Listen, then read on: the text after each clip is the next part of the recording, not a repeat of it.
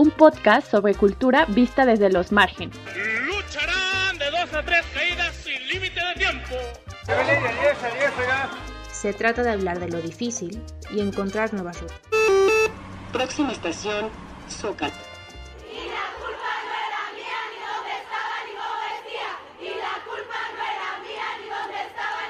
Porque creemos en lo colectivo para acompañarnos desde los afectos. Para romper la hegemonía de la creatividad y ampliar las narrativas. Para rendir homenaje a nuestras historias y linajes. Marginal. Marginal. Bienvenidas, bienvenides a Marginal. El día de hoy tenemos, pues en realidad ya habíamos hablado de este colectivo en una sección de Sofía Mezcua, pero ahora vamos a hablar, ahora sí, con ellas, con quienes los conforman. Y está con nosotros Janine Contreras, quien es una restauradora con glitter. Janine, ¿cómo estás? Muy bien, gracias. Con mucho gusto de estar aquí participando con ustedes. Pues cuéntanos un poco cómo empezaron las restauradoras con glitter. Pues mira, Restauradoras con Glitter surge a partir de la iniciativa de dos compañeras, que además una estaba en el Estado de México y otra en algún punto de Estados Unidos, que pues recopilaron el disgusto que teníamos muchas restauradoras al ver cómo se estaba atacando a las mujeres que habían participado de las manifestaciones de agosto de 2019. Y pues esta aparente indignación también que estaba siendo señalada por los defensores de los monumentos que dijimos, no, esto está un poco extraño, ¿no? Hemos dedicado toda nuestra vida a la defensa del bien cultural y nunca habíamos visto como este apoyo porque si no, no hubiéramos visto tantos recortes, la falta de pago a nuestros compañeros y compañeras. Entonces, mm, esto parece tener como una selectividad, ¿no? Eh, una suerte de, de, descalificación porque quienes estaban manifestando eran mujeres y pues bueno, nos reunimos bajo la consigna de primero las mujeres, luego las paredes, porque si de algo sabemos es de paredes. Y pues bueno, somos como 30, 40 en un grupo bastante cuestionado y hay alrededor de 700 en, pues, en diversos niveles de participación. Wow, o sea, sí son un montón. Yo creí que era un grupo mucho más pequeño. Esto, esto me gusta mucho porque en alguna práctica que yo las escuché que dieron en, una conferencia en la de arquitectura, me gustaba la forma en la que ustedes aceptaban que tuvieron que haber un momento y reflexionar sobre su propia profesión, sobre el papel de su profesión como restauradoras o como eh, especialistas en el cuidado de los bienes materiales y pensar en qué significaba ser restauradora en este contexto. Claro, pues mira, eso sí es súper interesante y creemos que estamos en una suerte de cisma que además nos está atravesando en diferentes países, no solo en México. Pero pues bueno, este fue nuestro propio sentir. A nosotros nos enseñaron a lo largo de la formación que pues teníamos que limpiar la madera, la piedra, los metales, la cerámica y demás, porque es la forma en la que se entiende que funcionan correctamente las obras para con la sociedad. Pero pues bueno, más recientemente ha habido algunas personas que se han puesto a reflexionar, bueno, es que no hay una sola forma en que los bienes culturales deban estar, o limpios, inmaculados o como sea, para que funcionen con la sociedad. Que eso es algo que algunas personas han denominado como el estado ideal o como esta dicotomía entre el mensaje que tienen que decir los objetos y el estado material que guardan. Es decir, si el estado material permite que muestren el mensaje para el que fueron creados o para el que es asumido dentro de la sociedad, porque pues es muy claro que algo pudo haber sido creado hace 400 años y hoy día se le resignifique, se, se entienda de un modo distinto. Entonces, pues entendimos que posiblemente no íbamos a ser las personas más populares dentro de nuestro ámbito, pero también llegamos a este punto en el que dijimos, bueno, pues nos dijeron todo el tiempo que nuestra profesión es antropológica y para el bien de la sociedad. Entonces, pues somos el 51% de la sociedad. ¿Cómo es posible que no pueda manifestarse una exigencia de justicia y de alto la impunidad? en, pos de que una piedra esté limpia, cuando sabemos que pues, la pintura se quita con facilidad, ¿no? Que en general la mayoría de, los daños, entre comillas, que se ejercen sobre estas piezas durante las manifestaciones son mínimas comparadas con el daño que sufre una persona por violencia, feminicidio, acoso, etcétera, etcétera. Entonces, pues bueno, no, tuvimos mayor problema en el sentido de identificar las prioridades Obviamente sí respecto del planteamiento de nuestra profesión conforme nos, nos educaron, digamos, pero no del tipo de, de función que tiene la, la restauración, insisto, para el bien de la sociedad y de nosotras mismas con una ética como personas. Claro, de hecho estoy pensando eh, en estos argumentos que se dan de las de supuesta defensa del patrimonio para evitar estas manifestaciones y pensaba en esta última marcha que hubo hace unos días ya en la que pues obviamente eh, hubo totalmente em, pues unas vallas metálicas, ¿no? Que evitaban el paso hacia Palacio Nacional, Bellas Artes y muchísimos lados, ¿no? Entonces, desde el Estado, eh, desde este discurso estatal de defensa del patrimonio, es una, parece ser usado como una estrategia en la que ellos son los protectores de lo que nos da cohesión social, supuestamente, que es nuestra historia y nuestro pasado, pero claro, ¿no? Una historia entendida solo en términos de Estado-nación. Y se utiliza como estrategia para poder criminalizar las protestas que se dan eh, no solamente en el Día de la Mujer eh, o, por feministas o sino en general, ¿no? Pero eh, evidentemente ahora que ha sido tan criticado este gobierno supuestamente con una agenda de izquierda en el que ha, desde que comenzó su gestión, desaparecido desde políticas públicas hasta invisibilizado el tema de la violencia ahora que está tan fuerte en pandemia. Mm, pues sí, la verdad es que estamos un poco, no un poco, estamos bastante decepcionadas con el actuar de, esta administración respecto de los bienes culturales, de la cultura, pero sobre todo de la defensa de las mujeres y el alto a la violencia y el mejoramiento de los sistemas de justicia. En algún momento, en una de las muchas entrevistas que nos hicieron cuando surgimos, nos dijeron, bueno, ustedes quieren que se queden ahí las pintas ¿cuándo creerían que sería bueno retirarlas? Y dijimos, pues bueno, hasta que bajen verdaderamente los números, en que sea sensible eh, que ha, habido un cambio. Y alguien por allí dijo, cuando mejoren los ministerios públicos y no se revictimice hasta siete veces a una mujer que va a denunciar que ha sufrido un abuso. Y la verdad es que ni siquiera hemos visto que haya un interés por mejorar esto y en cambio sí se invirtieron, pues yo supongo que cientos de miles de pesos en, en comprar vallas, entonces pues el mensaje es bastante claro. Y, y es bastante claro porque parece una defensa de los bienes culturales, nosotras ya no ocupamos el término patrimonio o estamos intentando dejar de usarlo, esto, porque si fuera una defensa de los bienes culturales, pues no hubiéramos tenido una reducción del 75% de nuestro presupuesto en todas las instituciones de cultura para, para esto. Y me refiero a nuestro en, el país, porque así pasó en todos los estados, ayuntamientos y en la federación.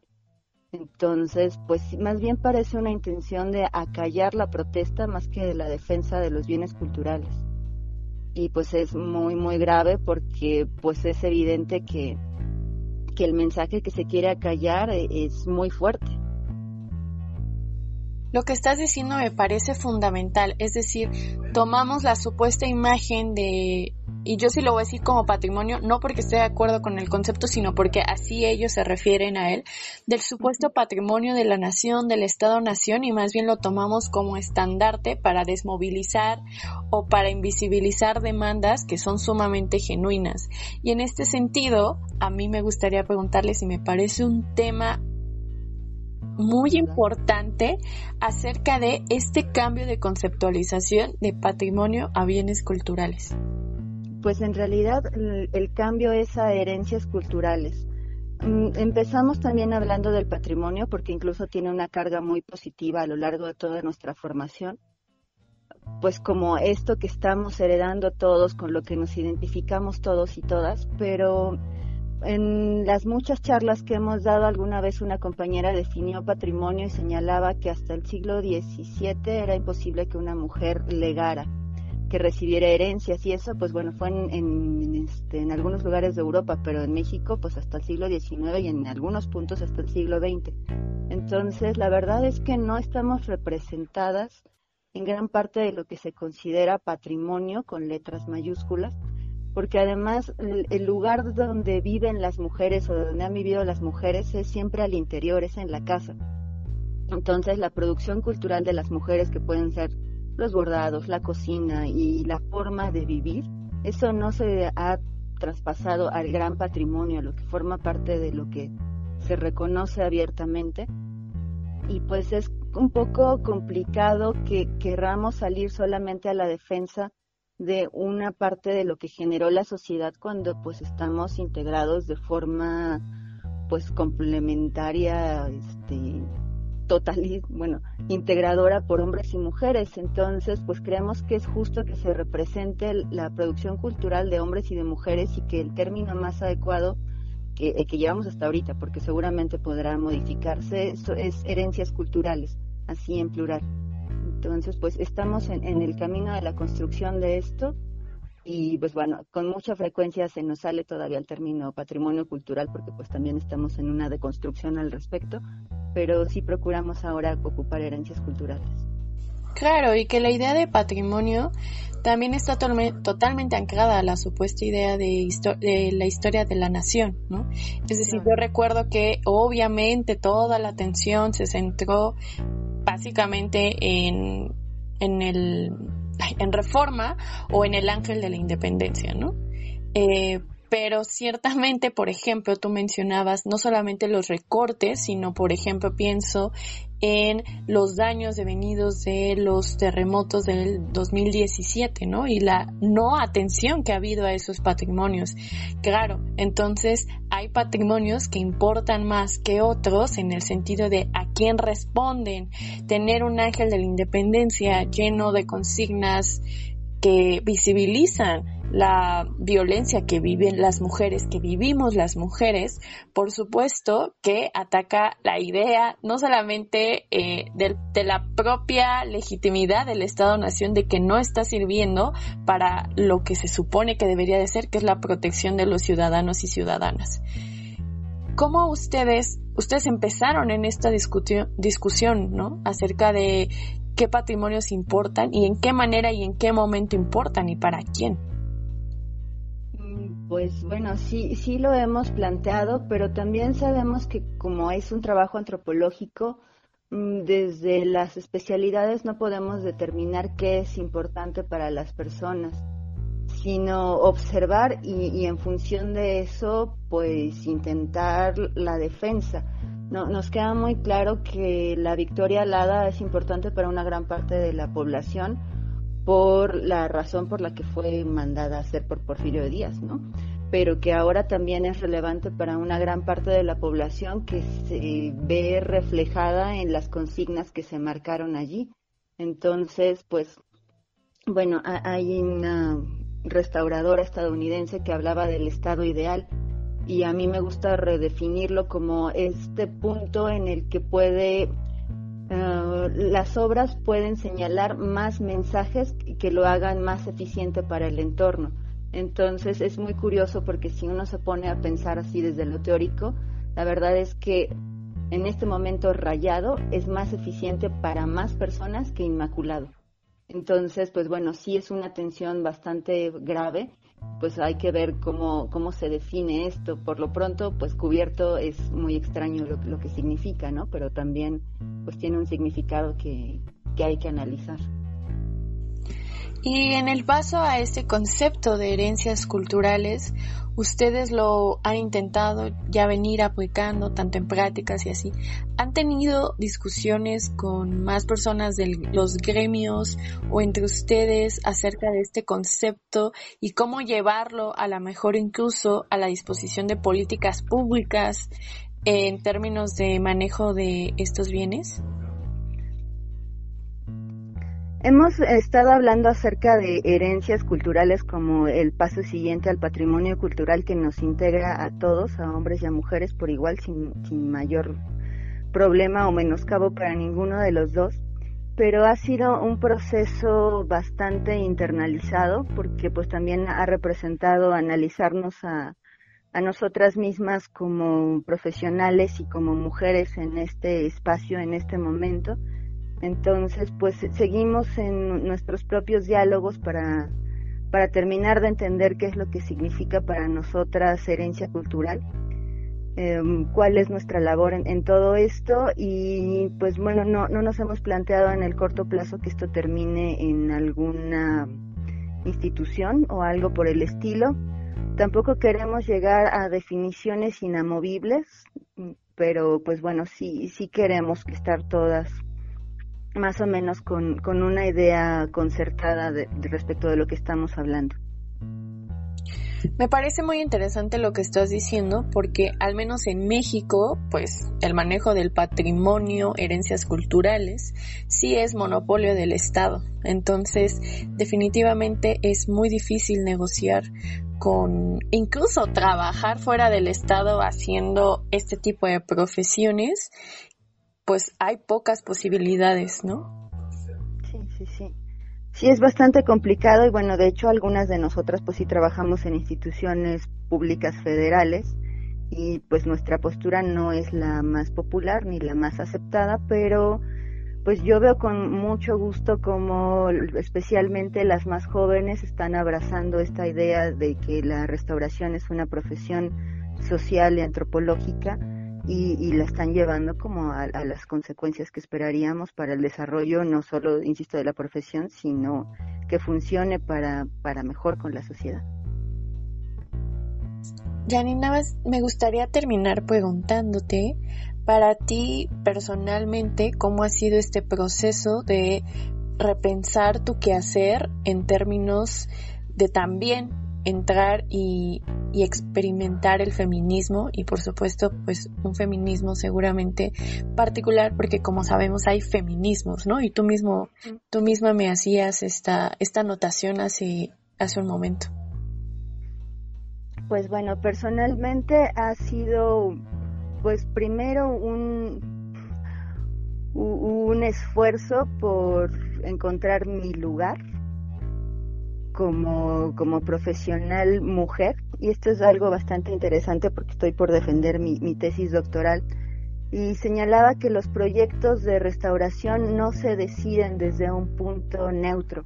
Siempre es si estás dentro de una institución, quién eres en esa institución, cómo estás decidiendo, para quién estás decidiendo y desde dónde, ¿no? Entonces yo decía, pues en, ese proyecto en particular respecto del que hago la tesis, que pues soy una mujer que fue criada, este, bueno, nací a finales de los 70, que me formé en los 90 en restauración, con una herencia cultural precisamente específica y que cuando ese proyecto se desarrolló estaban justamente al frente de las instituciones dos mujeres, dos tremendas mujeres de estatura profesional casi incuestionable y que pues bueno las cosas no hubieran sido de esa forma de cualquier de encontrarse cualquier otra circunstancia. Entonces pues ha sido medianamente complejo pero en general pues creo que sería más bien un hallazgo de, riqueza y de gozo eh, decirlo a ese nivel porque también no había encontrado tanta sororidad en ningún otro punto hasta que empezamos a, hallarnos dentro de restauradoras con glitter y a encontrar que a través del el apoyo mutuo íbamos a lograr mm, cosas mejores y pues más agradables para todas y el entorno. Entonces, pues yo solamente podría decir que ha sido un, encuentro amoroso en, en todo el proceso. A veces muy cansado porque sí hay muchísimo trabajo, pero en, general pues todo ha sido muy satisfactorio y pues bueno, yo creo que, que es lo más revolucionario del movimiento feminista en este momento, la posibilidad de encontrarnos a nosotras mismas sin, sin este rencor de no soy perfecta, sino soy lo que soy, lo que tengo y está bien y además así me aceptan mis compas al lado, eso creo que es maravilloso. Lo que dices es increíble porque también partir de la idea de que somos cuerpo cuerpa y que también sentimos gozo y que también tenemos afectos y que eso se ve en lo que hacemos en la vida cotidiana, ¿no? Y, y no solamente hablar del profesional, la profesional desde la teoría, la academia, que supuestamente parece dibujarnos como seres neutrales, teóricos, y en realidad somos cuerpas sintientes que quieren, que desean y que también eso se está jugando dentro de nuestras organizaciones que intentan cambiar primero, como tú decías, internamente nuestras visiones, pero también poder hacer cambios allá afuera. Janine, cuéntanos qué están haciendo actualmente y dónde podemos encontrarlas, saber más de ustedes, tener diálogos con ustedes. Pues Restauradoras con Glitter está tal cual en Facebook, que es donde tenemos más seguidores. En, estamos también en Twitter y en Instagram, pero me vas a disculpar, pero yo soy ya de las viejitas, entonces yo no, no llevo mayormente estas redes y no las conozco del todo, no recuerdo, perdón, las, las direcciones. Y próximamente tendremos nuestra página de internet ya de, restauradoras con glitter. Entonces, pues bueno, eso es en lo que estamos. Seguimos eh, participando en todas las charlas prácticamente a las que nos invitan y estamos empezando a trabajar en una suerte de manifiesto porque creemos que es muy, muy relevante y además hemos encontrado mucho eco entre nuestras compañeras latinoamericanas y queremos pues que, que se viertan también sus conceptos en todo esto. Tenemos una cercanía muy grande con las chilenas en, en México y pues bueno, esto ha sido un trabajo también muy enriquecedor. Claro, que me haces pensar que herencias culturales seguramente tendrá una cabida de discusión increíblemente enorme para pensar qué significa cultura y qué significa y qué tipo de herencias tenemos dependiendo desde dónde nos encontramos, qué cuerpas somos, ¿no? Si somos, somos o no mujeres racializadas, de qué clase social somos, en qué pueblo, ciudad, eh, vivamos con otras y con otras, ¿no? Y seguramente vendrán discusiones muy ricas que nos ayudarán a romper el monopolio sobre lo que nos dicen que es patrimonio. Janine, muchas gracias por estar aquí con nosotras, con nosotros y de verdad este es un espacio que pueden tomar cuando quieran y nosotros estamos muy entusiasmadas de poder escucharles. Muchísimas gracias. Pues yo creo que cuando lleguemos a conclusiones más ricas respecto de las herencias culturales, Incluso les pediremos un espacio para, para dialogar. Pues más que felices. Muchas gracias. Muchas gracias a ti. Hasta luego. Para romper la hegemonía de la creatividad y ampliar las narrativas. Marginal. Oficialmente damos por terminada la primera temporada de Marginal. Te agradecemos muchísimo habernos acompañado durante este tránsito y yo agradezco a Sofía Mezco y a Paulina Castañeda por ser mis compañeras en este primer tramo de Marginal. Nos escuchamos pronto. Pero antes nos gustaría invitarte a que visites el sitio de Marginal www.marginalcultura.com, donde tenemos nuestro primer proyecto expositivo. En él hablamos de los trabajos de cuidado como el sostenimiento de la vida. Hacemos una reflexión acerca de cómo estos trabajos afectan diferenciadamente sobre todo a las mujeres, pero no solamente a las mujeres. Desde ahí tenemos participaciones multidisciplinarias que parten desde el periodismo como Daniela de la Rea, desde el activismo en asociaciones civiles como Isabel Reguerena, que es parte de X Justicia para las Mujeres, artistas como Diego Moreno, que tiene un hermosísimo ensayo de fotografía, investigadoras como Mayela Flores, que por cierto fue nuestra primera invitada oficial aquí en Marginal, y también hay un texto de nuestra colaboradora, Paulina Castañeda, que habla sobre su abuela. La idea es hablar también sobre el trabajo doméstico remunerado y cómo afecta diferenciadamente a las mujeres racializadas queremos hablar de cómo el trabajo de cuidados inunda cada parte y sostiene la vida de todas, todos y todes, sobre todo en un momento como el de ahora en el que la salud está en riesgo. Nosotros nos despedimos con mucho cariño y esperamos escucharles pronto. Yo soy Ecaterina Sicardo Reyes. Hasta luego. Marginal es un podcast autogestivo que hacemos con mucho cariño. reconocemos que hacemos referencia a pensamientos, obras y o inspiraciones de otras y otros. Por eso, tenemos la bibliografía de cada capítulo. Cuéntanos qué piensas, si tienes dudas o comentarios. Si quieres la bibliografía de lo que aquí contamos, búscanos en Instagram como arroba marginalpodcast o mándanos un correo a podcastmarginal3 arroba gmail.com. Gracias por estar hoy. Nos escuchamos pronto. Próxima estación, terminal. Por su propia seguridad, ninguna persona deberá permanecer a bordo. Recuerde, antes de entrar, permita salir.